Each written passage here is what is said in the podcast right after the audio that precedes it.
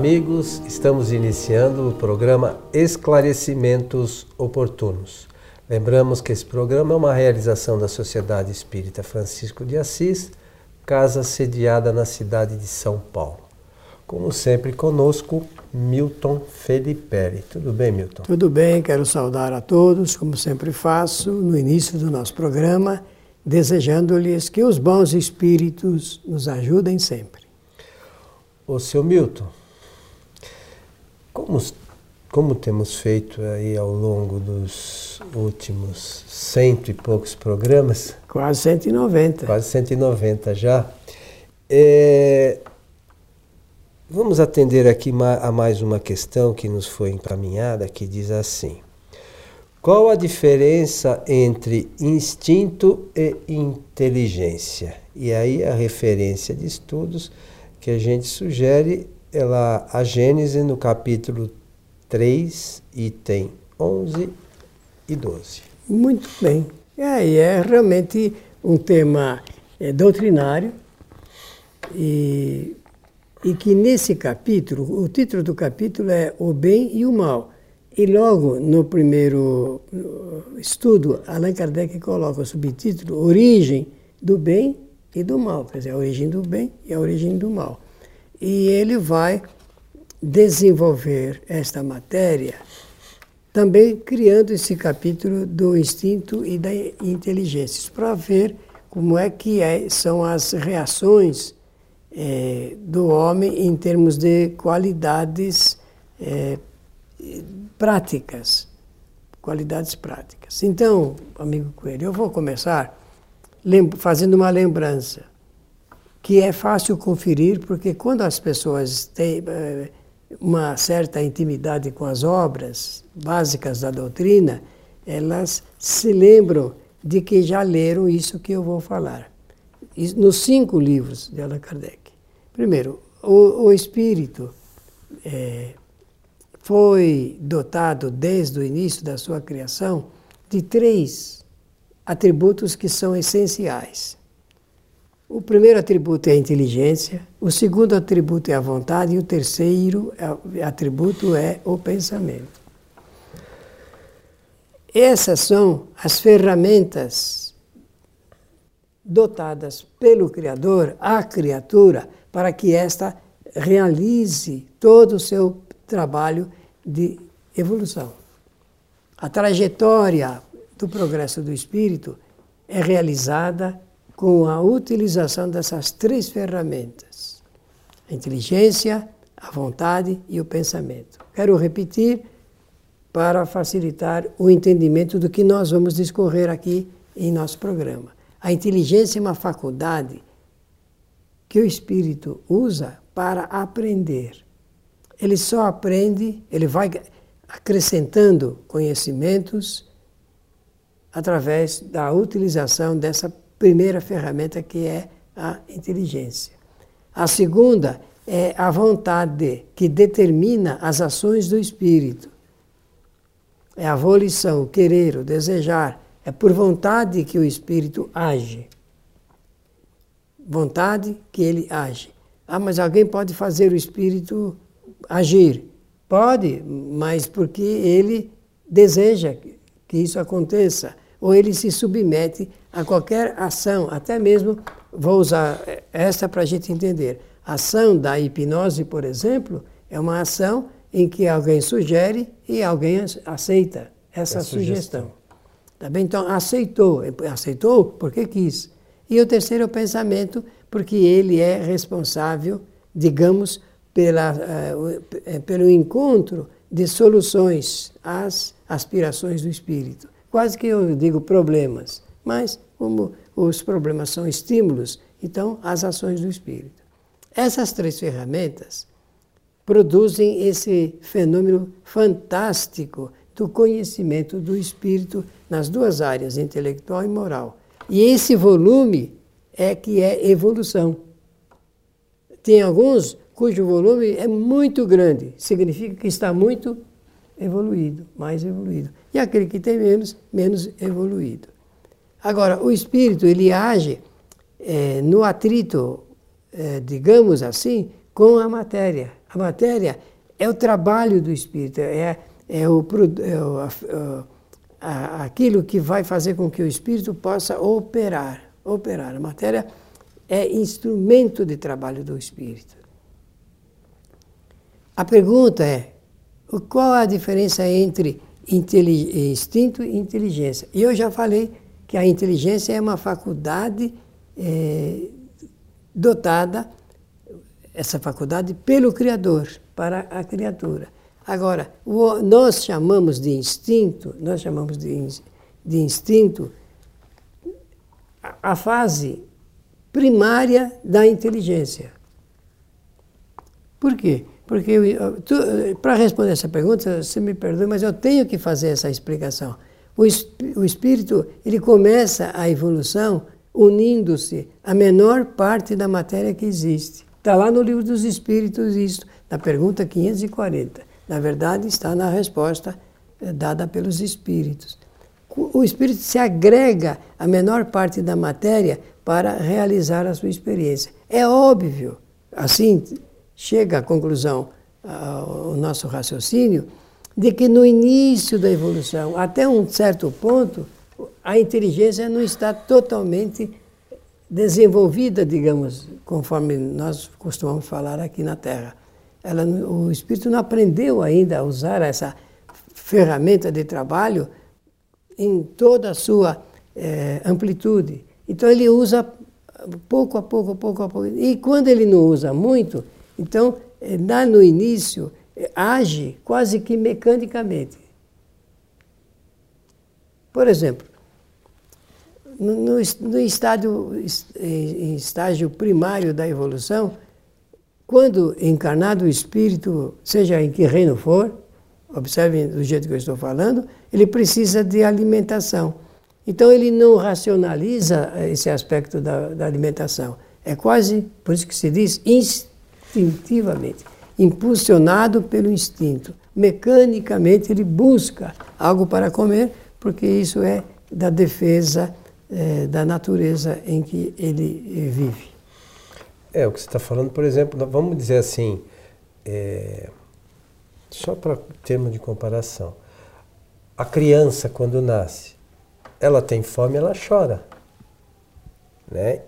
Então, ela não está raciocinando, olha, eu vou chorar porque eu estou com fome. Ela, agora é a hora de chorar. É, para ter fome, porque eu estou com fome, agora é a hora de chorar. Então, no início, é, a criança também é assim. Tudo bem que ali já tem um espírito, essa é uma fase do crescimento, às vezes esse espírito que, que essa criança traz, né, que vem com ela, é, é, pode ser um espírito já evoluído, mas nesta fase ela não tem muito controle dessas questões, então acaba agindo por instinto. Né? Agora, a gente percebe é, também já com algumas questões, é, principalmente da revista espírita, que alguns espíritos, mesmo já no reino nominal, encarnando, eles não têm o domínio total ainda da inteligência, porque às vezes é, fazem, têm ações que não condizem com, com a inteligência, né?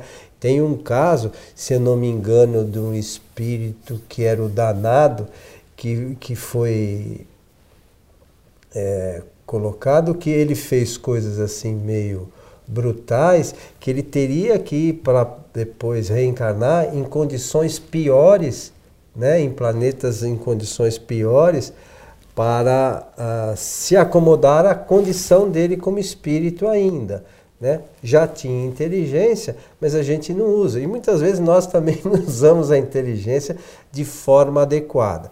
Mas o importante, acho eu, é que a gente possa distinguir que é, a inteligência, como você falou, é um atributo do espírito. É o espírito que é o ser inteligente do universo. E às vezes a gente se esquece disso, né? Confunde matéria que não pensa com o espírito que é quem pensa. É isso? É isso mesmo. Então agora eu vou tocar num outro ponto que eu penso que vai suscitar boas reflexões. Os animais. Já me perguntaram, o senhor acha que os animais possuem inteligência? E aí eu, ah, eu devolvo a pergunta com uma outra pergunta. Eles não são espíritos? Se são espíritos, são dotados das três ferramentas de trabalho para a sua evolução. Evidentemente, cada espécie tem a inteligência mais dilatada, a vontade, o uso da vontade mais dilatado e assim por diante. É, é, por isso que Allan Kardec, no livro A Gênese, conforme você referiu aí, ele vai mostrar que a inteligência é realmente o, o, que o instinto é o princípio, é a coisa bem primária da inteligência. Os animais mostram que possuem inteligência quando eles fazem opções. Se fazem opções, eles agem de acordo com o grau do seu livre arbítrio. arbítrio. Olha que coisa interessante. Ah, mas então, os animais, tem animal que faz opção? Claro, existem inúmeros, eh, inúmeras pesquisas, estudos sérios, e hoje com a, a internet fica mais fácil a gente localizar tudo isso, em que entre um e outro assunto de opção, eles fazem de acordo com as suas preferências e não apenas movidos pelo condicionamento conforme a teoria do Pavlov. É importante, Milton, é, eu acho que se reforçar a questão do, do, de ser o espírito desde o princípio, porque em alguns momentos a doutrina fala do princípio inteligente, que nada mais é do que o próprio espírito. Né? Sim, senhor. Então, existe um pouco essa, esta confusão, como você mencionou, que o espírito no início ele se, se liga à menor parte da matéria. Isso. Né, para para ir começar a, o as suas experiências, né? Então, para alguns fica meio difícil, ah, acho eu, isso, é, é. entender essa questão. Então, o espírito começa lá de trás, né, se, se, ligando à menor parte da matéria, que até na época de Kardec era o átomo, né, hoje já tem partículas Subatômica. subatômicas e tal. Mas, enfim, só para a gente entender, ele começa a sua experiência se ligando à menor parte de matéria, seja lá qual o nome que ela tem. Sim. E daí, para até chegar à condição de espírito puro, ela, ele vai fazendo evolução, evolução, ganhando conhecimento ao longo do caminho. E sabe por que, que a gente precisa necessariamente pensar nisso e para isto? É que a nossa doutrina diz assim: Deus criou o espírito simples e sem conhecimento. conhecimento. E o conhecimento ele começa a ganhar, digamos, ou acrescentar, ou a recolher, ou colher, quando ele faz a experiência desde esse início que nós estamos dizendo aqui. É nesse iniciar que o espírito ele começa a aprender, porque ele usa as três ferramentas de trabalho dotados pelo Criador. E, é, e aí você fala assim, mas quando o espírito foi criado? Bom, aí Está, Há milênios, olha, né, Os espíritos, é, quando não sabiam, não puderam, tinham condições de responder, eles diziam assim para Allan Kardec, e isto nós não sabemos. Ou então, isto vocês ainda não podem compreender. Ou isto, é, para isso nós não temos ainda uma linguagem de acordo né? com a compreensão humana. Vejam, eles tomaram o cuidado de nos preservar, porque nós queremos, às vezes, entender de coisas mais complexas quando nós não entendemos nem das mais simples. A nossa preguiça de examinar é muito grande. Nós não queremos examinar, teríamos que aprender, como ensinam os grandes pensadores, como René Descartes, por exemplo, temos que partir do mais simples para os mais complexos. Mas o que é que nós fazemos? Nós já vamos direto no complexo. Ah, isso não entendo mesmo, então deixa a coisa de lado. E é preciso que exista uma metodologia para aprender e a gente chegar, pelo menos na aproximação daquelas ideias, é, da, daqueles pensamentos ideais. É, mas isso leva tempo, né, Milton? Precisa de estudo.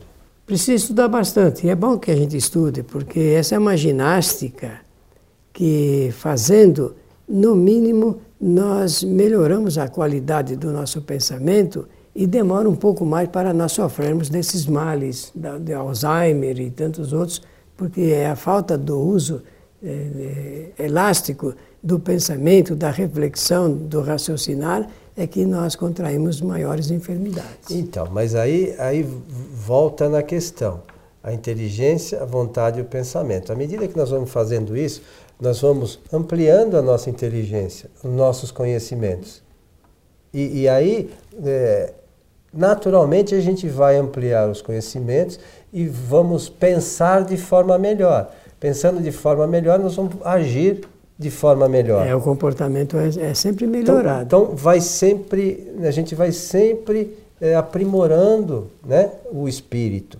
Então, é, é, é com estudo contínuo é, que a gente vai chegar a uma condição melhor no futuro. Não pode parar de estudar. O estudo é ao infinito. Então, não se pode dizer, ah, chegou num estágio que já não precisa mais estudar. Não existe isso. Quem, quem esteja nessa Porque condição. Porque né? mais que estudemos, mais nós sentimos a necessidade de conhecer.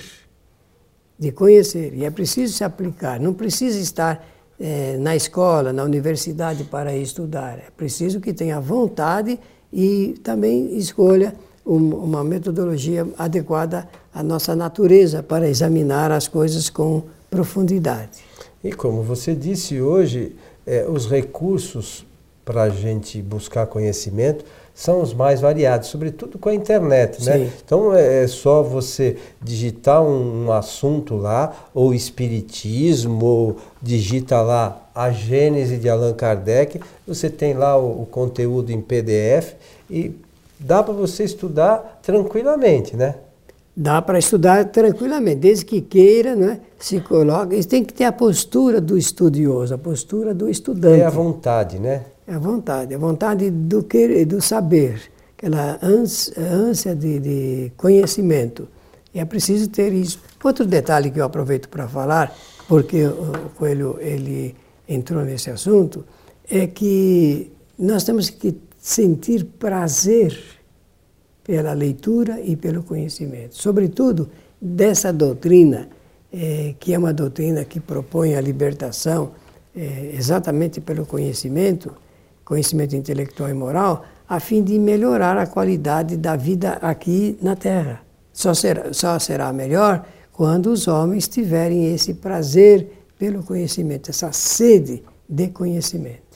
É, é uma coisa, outra coisa interessante para a gente lembrar, que o planeta só vai evoluir quando a, a maioria dos homens evoluírem também, né? Claro, é, é, é, uma, é uma questão é, que às vezes a gente esquece, é, mas é a transição, é, a transição só se dará quando os espíritos que aqui estão se transformarem em espíritos melhores. Por ora, nós estamos sofrendo o quê? Estamos sofrendo resultados é, de, da inércia é, do, da, das criaturas, dos espíritos que estão alojados aqui na Terra, habitantes do nosso planeta. Por ora, é esse, esse grau de dificuldade, porque nós ainda é, fazemos segmentos é, por raça, por cor, uma porção de coisa, é tudo alternativa que nós escolhemos para não avançar mais, porque, no fundo, o que é que Jesus de Nazaré, esse grande espírito, ensinou? ensinou que todos nós somos iguais. Somos é, irmãos, como ele é o nosso irmão. Nós chamamos de mestre porque é, ele se destacou por essa qualidade de ensinar com sabedoria. E nós, mas ainda nós é, duvidamos que ele seja é, o, o, o grande representante da sabedoria que passou aqui pela Terra. E é então nós temos que aprender a respeitar essa, essas características e nos entusiasmar pelo que ele eh, transmite através do seu vasto conhecimento. Tão importante, tão profundo, que ele escolheu histórias para representar esses conhecimentos, embutindo isso dentro de um consenso de eh, moral. Ah, o instinto e a inteligência, podemos voltar aqui. Sim. Né? Porque a gente se empolga com É, os é. temas, né? É, a inteligência se revela por atos voluntários, diz Allan Kardec no item número 12. É, ele vai fazer um reforço a isto, logo em seguida, dizendo: todo ato maquinal é instintivo. O ato que denota reflexão, combinação, deliberação é inteligente. Um é livre, o outro ainda não é. Agora, eh, vejam, amigos, o homem, nós aqui estamos aqui na Terra, estamos presos a, a tantos condicionamentos, a tantas eh, imposições irrefletidas. Se costuma dizer, ah, cometeu-se aquele crime por irreflexão, ou não estava. Quantas vezes eu já ouvi pessoas dizer assim, olha, eu falei sem querer, já ouviu essa expressão? Não era isso que eu queria dizer, mas é isso que você disse. E nada passa para o exterior sem que esteja an- antes no interior. É isso aí, seu Milton Filipelli. Então fica aí a sugestão, mais uma vez, da leitura da Gênesis no capítulo 3, item 11 e 12. Doze. Chegamos ao final de mais um programa, meu amigo. Pela oportunidade, agradecer a atenção e desejar a todos que os bons espíritos nos ajudem sempre. A você que esteve conosco, o nosso abraço e até o nosso próximo encontro.